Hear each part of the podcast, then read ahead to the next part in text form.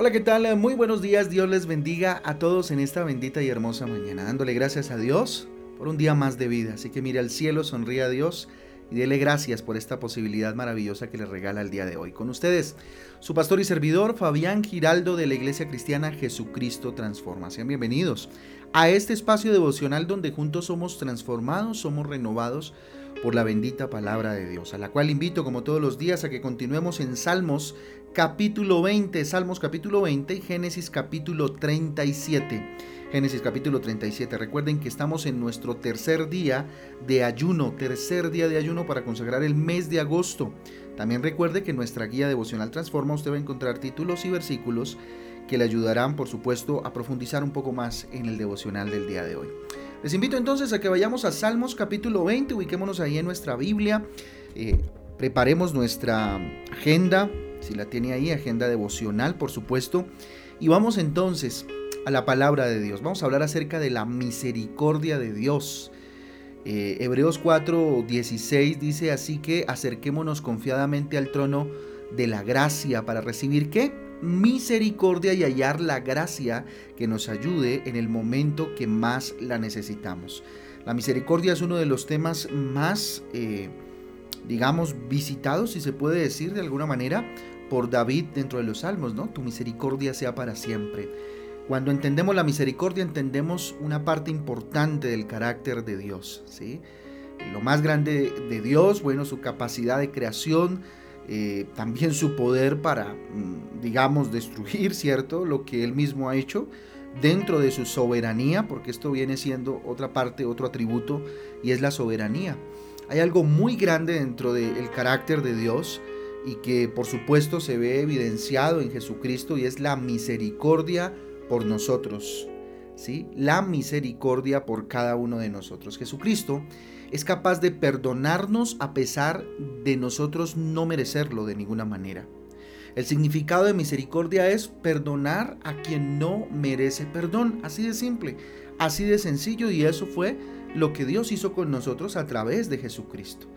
Entonces fíjese que conocer sobre la misericordia de Dios nos permite ser agradecidos, ¿sí? Desarrollar la gratitud dentro de nuestro corazón con Dios y sobre todo nos permite amarlo de todo corazón, ¿sí? No meramente por lo que nos pueda dar, sino por lo que Él es, porque Él es misericordioso. David amaba profundamente a Dios porque sabía exactamente qué es lo que Dios hacía por él, ¿sí? Debemos entender que todo lo que Jesús hace por nosotros o todo lo que tenemos de alguna manera no es porque lo merezcamos, sino que por, por, pura y física misericordia de Jesucristo, ¿sí? Donde estamos, como estamos, ¿cierto?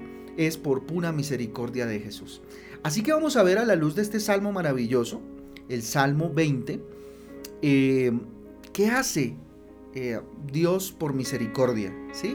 A partir de este capítulo, por supuesto, hace muchas cosas más, no nos vamos a mover de este capítulo porque es el que estamos estudiando, pero fíjese que Dios por misericordia siempre está dispuesto, por ejemplo, a escucharnos y ayudarnos en primera instancia. Primer punto, siempre está dispuesto qué?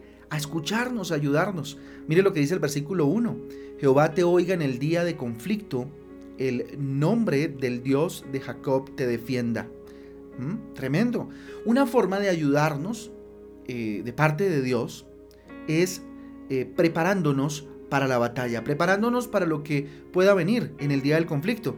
Por allá en el Salmo 144.1, muy eh, conocido este versículo, de hecho lo hemos mencionado mucho en este devocional, dice lo siguiente, Salmo 144.1 dice lo siguiente, bendito sea Jehová mi roca, quien adiestra mis manos para la batalla y mis dedos para la guerra. Eso hace Dios. Mire, muchos cristianos se desaniman porque creen que Jesucristo ya no los escucha. ¿Sí? Porque pues tienen que enfrentar situaciones, porque tenemos que enfrentar conflictos, pero qué bonito es entender que Dios nos prepara, nos adiestra, nos capacita para que enfrentemos esas circunstancias entendiendo que si las ganamos es por su misericordia, por su soberanía y está dentro de su propósito, con alguna razón que en algún momento, si seguimos pegados de Él, pues vamos a entender, ¿cierto? Segundo punto, ¿qué hace, qué hace Dios por misericordia? ¿Mm? Debemos estar entonces convencidos que es Dios quien nos ayuda, ¿sí? que es Dios quien nos ayuda. ¿Qué hace Dios por nosotros? Ayudarnos. ¿Sí? ¿Qué hace Dios por misericordia? Ayudarnos. Mire lo que dice el versículo 2. Te envía ayuda desde el santuario y desde Sión, eh, perdón, te envíe ayuda desde el santuario y desde Sión te sostenga. Miren, las personas que creen que es em, con sus fuerzas, o generalmente, no hablemos de personas, hablemos de nosotros, ¿verdad? Nosotros muchas veces creemos que es por nuestras fuerzas, que es con nuestra fuerza, que hemos logrado lo que tenemos. Y fíjese que no, ¿sí? Porque si, si, nos, si pensamos o si seguimos con esa dinámica, pues vamos a, a, terminar alejándonos de Dios, porque nos vamos a creer el cuentote grandote de que nosotros somos los que hemos logrado, ¿cierto? Las cosas que ha sido nuestra propia fuerza, nuestra propia sabiduría, ¿cierto? Sino, eh, eh, y no eh, vemos que es la misericordia de Dios. Ahora, esto no quiere decir que no estemos dotados, no estemos capacitados para ejercer ciertas cosas y victoriar en ellas, pero todo eso es dado por misericordia de Dios para nuestras vidas. ¿sí? Tercer punto, miren, ¿qué hace Dios por misericordia? ¿sí? Acepta lo que le ofrecemos no porque lo necesite, ¿sí? Lo hace por probar nuestro corazón, para ver cómo está nuestro corazón. ¿Será que Dios necesita, no sé, de, nuestro tiempo, de nuestra adoración? No, Él es soberano, omnipotente, omnisciente, ¿sí? Él quiere ver qué hay en nuestro corazón. Él quiere ver qué hay en el corazón de su creación. Versículo 3. Haga memoria de todas tus ofrendas y acepte tu holocausto. Selat, ¿cierto? Así dice el versículo 3. Miren, nuestras obras no sirven para ganar el favor de Dios, ¿sí?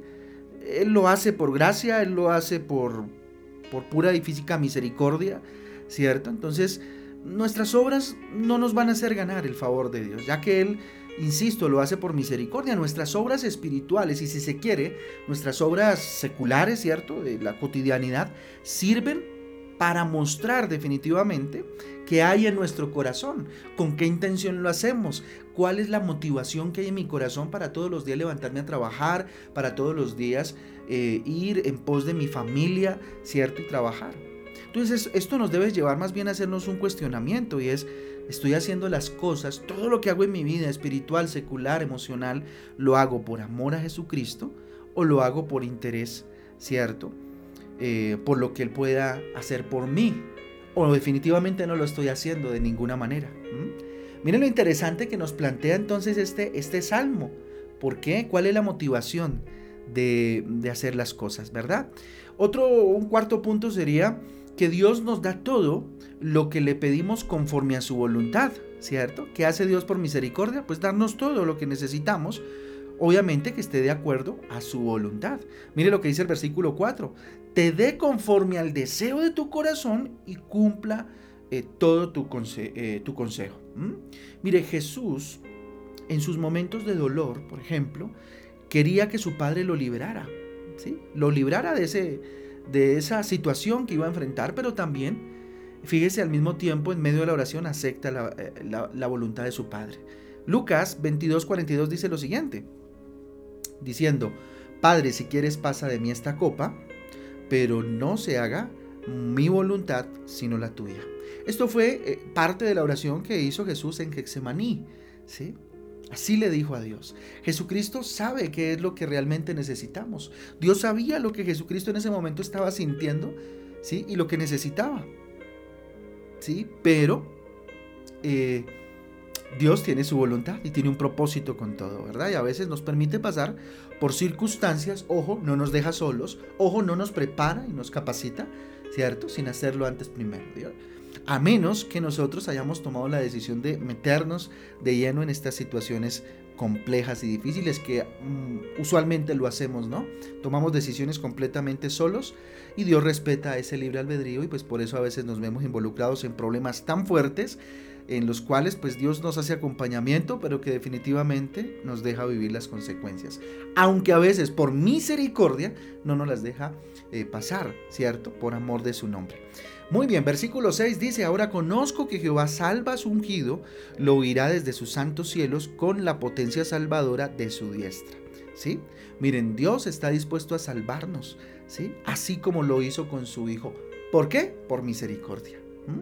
Miren, por nuestra condición pecaminosa, nuestra tendencia al pecado, lo único que podemos merecer es castigo. Seamos honestos, ¿sí? Pero por misericordia, por gracia, Jesucristo siempre está dispuesto a ayudarnos a sacarnos, a liberarnos, a darnos la mano siempre, ¿cierto? Dios, ¿qué más hace por misericordia? Vamos al versículo 7, dice, estos confían en carros y aquellos en caballos, mas nosotros del nombre de Jehová nuestro Dios tendremos memoria. Miren, lo único que tenemos que hacer es confiar en Dios y no en la fuerza del hombre. Y no en la fuerza del hombre. Mire, Dios nos ayuda sin ninguna condición. El hombre nos ayuda, pero siempre espera algo a cambio. ¿Sí? Y eso es una realidad absoluta, total. Versículo 8 dice, ellos flaquean y caen, mas nosotros nos levantamos y estamos en pie. ¿Sí? Por misericordia que hace Dios por nosotros. Mire, como hijos de Dios podemos caer muchas veces, pero Dios vuelve a levantarnos. ¿Por qué? Por misericordia. ¿Sí? Miren, el ser victorioso no significa que nunca caigamos. Ojo con eso. El hombre victorioso no es aquel que nunca cae. El hombre y la mujer victoriosas, victoriosos eh, son aquellos que cuando caen son capaces o están capacitados, habilitados para volverse a levantar. ¿Mm? Mira, el ser victorioso es un asunto de actitud. Ahí está. ¿Sí? Una persona victoriosa cuando está caída, siempre en su mente transformada por Jesucristo, piensa como si estuviera de pie. Ah, tremendo. Segunda de Corintios capítulo 4 versículo 8 dice que estamos atribulados en todo, mas no angustiados, en apuros, mas no eh, desesperados, ¿verdad? Le hace todo ese capítulo que es maravilloso de Segunda de Corintios. Entonces, fíjense, Dios es un Dios maravilloso. Él siempre está dispuesto a perdonarnos. Eh, así merezcamos castigo, la misericordia de Dios los lleva eh, a no solo perdonarnos, ¿cierto? Como dice David, como si fuera poco, ¿cierto? También nos, nos cuida, nos protege en todo, ¿sí? Si usted ha sentido la misericordia de Dios en su vida, yo creo que hoy tiene que levantar sus ojos al cielo y darle gracias.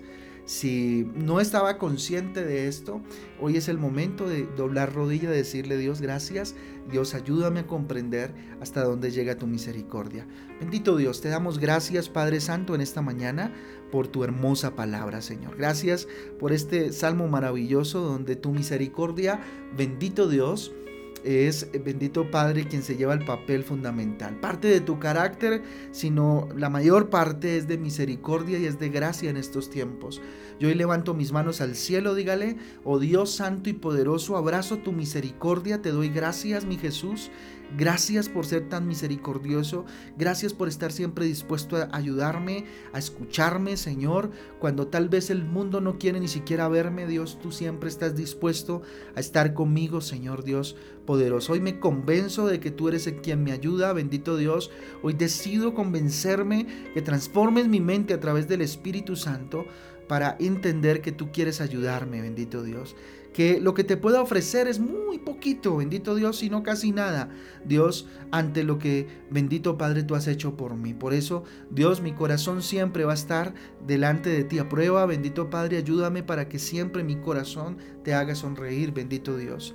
Dios mío, bendito Rey, hoy levanto mis manos a ti, al cielo, Señor, entendiendo que, bendito Padre, escuchas mi oración, mis pedidos, Padre, pero que estén dentro y conforme, Señor, a tu voluntad, Papito Santo. Si quieres pasar de mí muchas copas, tal vez difíciles y complejas, pues Señor, con toda humildad te lo pedimos, pero si es tu voluntad, aquí estamos, Señor. Ayúdanos a estar dispuestos siempre, bendito Padre, a caminar contigo, Dios eterno y poderoso.